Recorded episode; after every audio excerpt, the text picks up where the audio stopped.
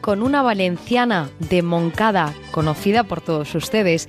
La han visto en la televisión y ahora la escuchan por la radio. Con Nuria Roca abrimos hoy este programa de sábado por la noche.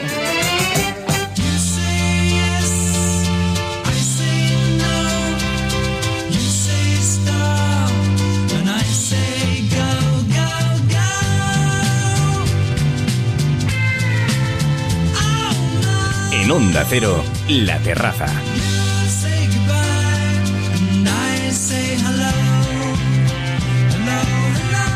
Reapareció en los medios en enero de 2014, esta vez cambiando las cámaras de televisión por los micrófonos de la radio, los de Melodía FM. Cada mañana, bien temprano, nos da los buenos días en el programa Lo mejor que te puede pasar, con el sonido de fondo de los Beatles, porque sabemos que le gusta muchísimo. Charlamos un poco hoy desde esta terraza con Nuria Roca. Buenas noches, bienvenida, Nuria.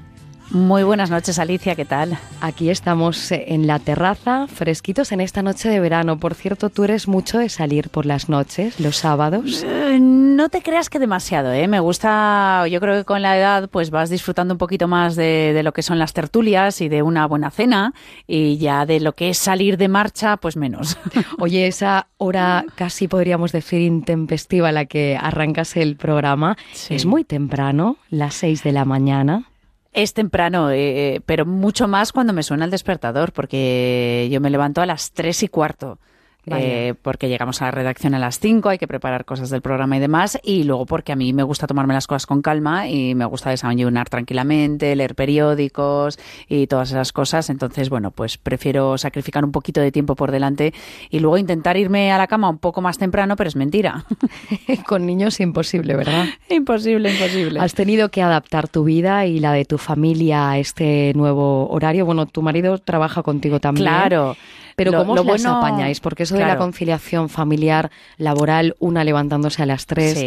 eh, ¿cómo es todo esto? A ver, A ver, lo, bueno en cuanto a, a tema familiar es que eh, aquí los dos trabajamos en el mismo programa, tenemos los mismos horarios a la hora de levantarnos y a la hora de acostarnos. Bueno, Juan se despierta un poquito más tarde porque tiene menos producción que yo. yo me tengo que hacer el, el pelo, pintarme, todas estas cosas que hacemos las chicas. Pero eh, luego en cuanto a intendencia familiar, pues evidentemente cuento con ayuda porque los dos al trabajar juntos en, en lo mejor que te puede pasar, pues eh, por la mañana no estamos con los niños y tenemos tres. Entonces, pues cuento con ayuda por la mañana, con eh, una persona maravillosa que es Susana, otra persona que se llama Nini, que también nos ayuda. Y luego nos vamos todos muy temprano a la cama. El mayor, que ya tiene 12, se empieza a, empieza a protestar, pero bueno, mientras pueda lo controlaré. ¿Cómo se lleva eso de trabajar con tu marido, Nuria? Yo, yo lo llevo bien porque estamos acostumbrados a, a trabajar juntos desde hace muchos años. Los dos nos dedicamos a lo mismo, que es a comunicar de una forma u otra, independientemente de de para dónde o para quién o cómo trabajemos, comunicamos pues a través de, de los libros, de, del periodismo, de la radio, de la tele, de las revistas. Entonces, estamos acostumbrados a trabajar en lo mismo y juntos.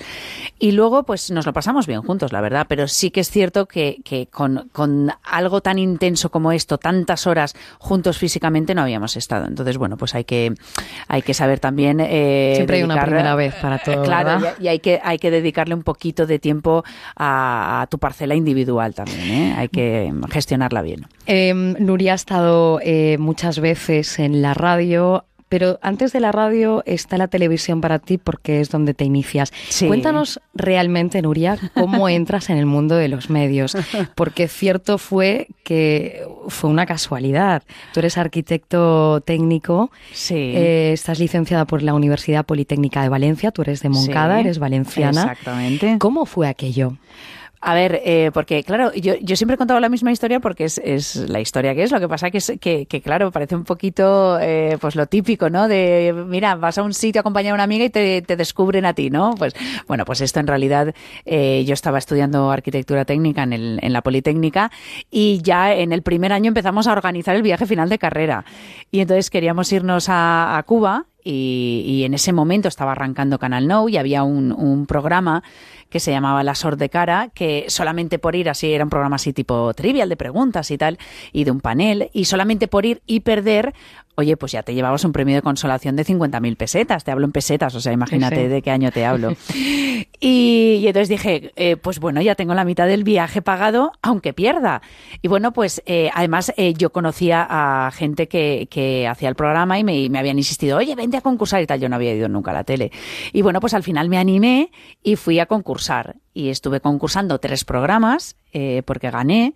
Gané para mí en aquella época un dineral y bueno, pues me sirvió para ir a Cuba, me duró para toda la carrera y luego a partir de entonces eh, pues me, llamaron para, presentarme a un casting. Yo pregunté qué era eso, bueno, pues una prueba para hacer un programa y bueno, pues a partir de ahí surgió todo. a los pocos meses estaba eh, presentando el primer programa que yo hacía en mi vida junto al gran Chimo Rovira y que se llamaba eh, Buenas tardes. Qué tiempos aquellos, ¿verdad? Eh, claro, claro. Y a partir de ahí, bueno, pues yo seguí estudiando, compaginaba la tele prácticamente pues en verano y, y bueno, ya llegó un momento eh, cuando ya estaba en el último año de carrera que y estaba haciendo prácticas, que ya tuve que tomar una decisión porque me ofrecieron hacer un programa diario y, donde, bueno, pues iba a estar mucho tiempo ausente a la hora de poder eh, empezar el proyecto y todas estas cosas. Y entonces, bueno, pues me decanté por, por probar, ya que era una oportunidad y, tomármelo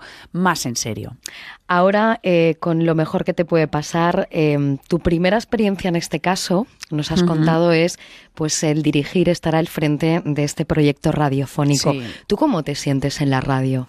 Pues mira, yo eh, recuerdo ahora hace año y medio y ahora que estamos terminando la segunda temporada, cuando hacíamos la, rueda de prensa del programa y todas las expectativas que teníamos y demás, eh, que, yo tenía una sensación que era el, haber estado trabajando durante todos estos años para llegar hasta aquí porque era eh, la forma de poder expresar y, comunicar y compartir todo lo que has aprendido, tanto eh, dirigiendo como montando un equipo, como seleccionando contenidos, como abordando la actualidad, como mojándote. O sea, este, me, creía que estaba en el momento perfecto para poder ponerme al frente de, este proyecto.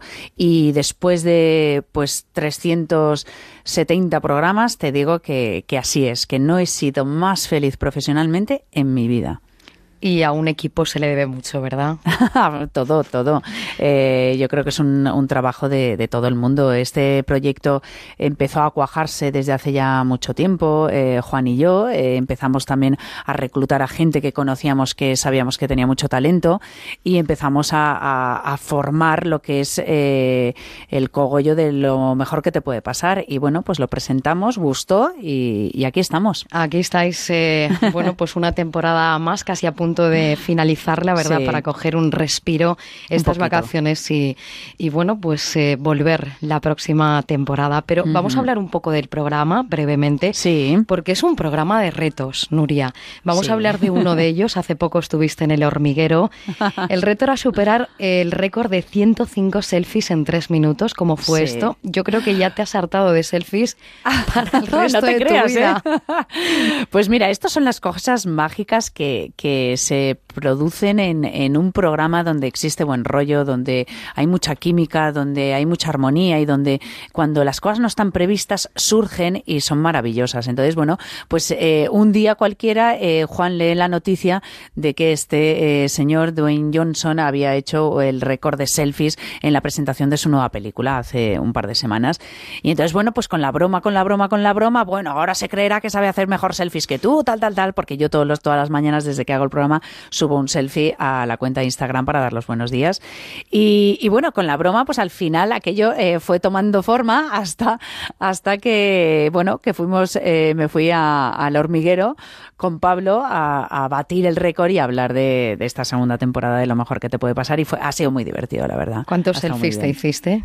Pues no sé si fueron al final eh, 120, una cosa así. Dejamos de contar porque como ya lo habíamos superado, pues dejamos ya os daba igual, claro. Eh, os propusisteis también desde eh, tu programa superar el récord de horas de emisión de una radio comercial. Os lanzasteis a ello.